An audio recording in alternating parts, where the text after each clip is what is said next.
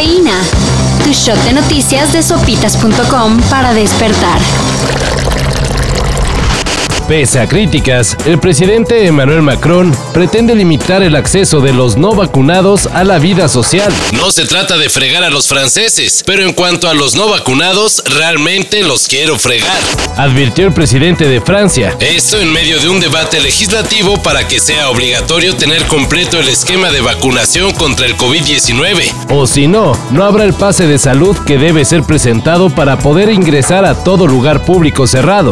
Vamos a hablar con franqueza. ¿Quién fastidia la vida a quién hoy? ¿Quién perjudica la vida de nuestros sanitarios, que desde hace dos años están movilizados en los servicios de reanimación para salvar a pacientes que hoy son básicamente los que no están vacunados?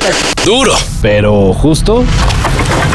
Y acá en México, ante el incremento de casos, Las autoridades de la CDMX han vuelto a ofrecer pruebas gratuitas, pero aunque hay 117 centros que por cierto en sopitas.com pueden checar el mapa, y cada uno de estos ofrece 200 pruebas COVID-19, pues nomás no alcanzan. Ya se acabaron las fichas. Yo siento que fue resfriado, pero me dijeron. Así que si les sobran unos pesos, O les surge, una muy buena opción es la Facultad de Ciencias de la UNAM donde una prueba PCR está en 700 pesos, y 500 para los de la comunidad universitaria.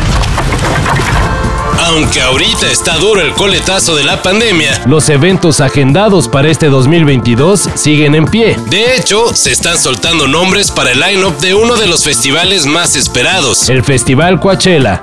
Según la revista Variety, Billie Eilish y Kanye West Podrían ser los headliners del evento que se realizará en Indio, California, en dos fines de semana. del 15 al 17 y del 22 al 24 de abril.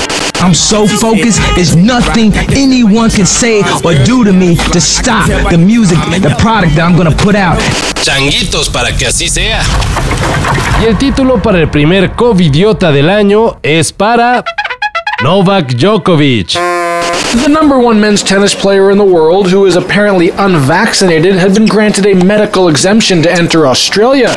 El tenista número uno del mundo iba a disputar el Australian Open, Pero a la mera hora, las autoridades del país oceánico nos lo retacharon, debido a que pretendía ingresar al territorio sin haberse vacunado contra el COVID-19. presentando una exención. After being held at the Melbourne airport overnight, officials have canceled his visa. El detalle, Bueno, dicha exención es solo para quienes tienen una condición médica que les impide vacunarse. y ya que Djokovic no se vacuna nomás porque no quiere, Pues muy bien, pero Australia no puede entrar y será deportado. What did I say? What did I say? What did I say? Why did you give me warning? What?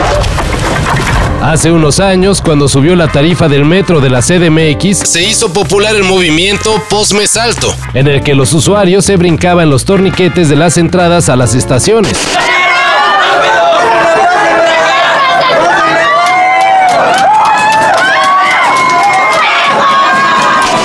Todo pasó sin nada que lamentar, Sin embargo, no se puede presumir lo mismo en Nueva York. donde un sujeto quiso entrar al metro sin pagar y murió en el intento. Según las autoridades, el joven de 28 años, Se rompió el cuello al caer en su intento de brincar los torniquetes, una muerte que pudo evitarse pagando 3 dólares. que es lo que cuesta la entrada al metro neoyorquino.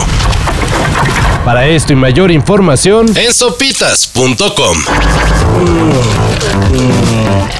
Cafeína. Shot de noticias de sopitas.com para despertar.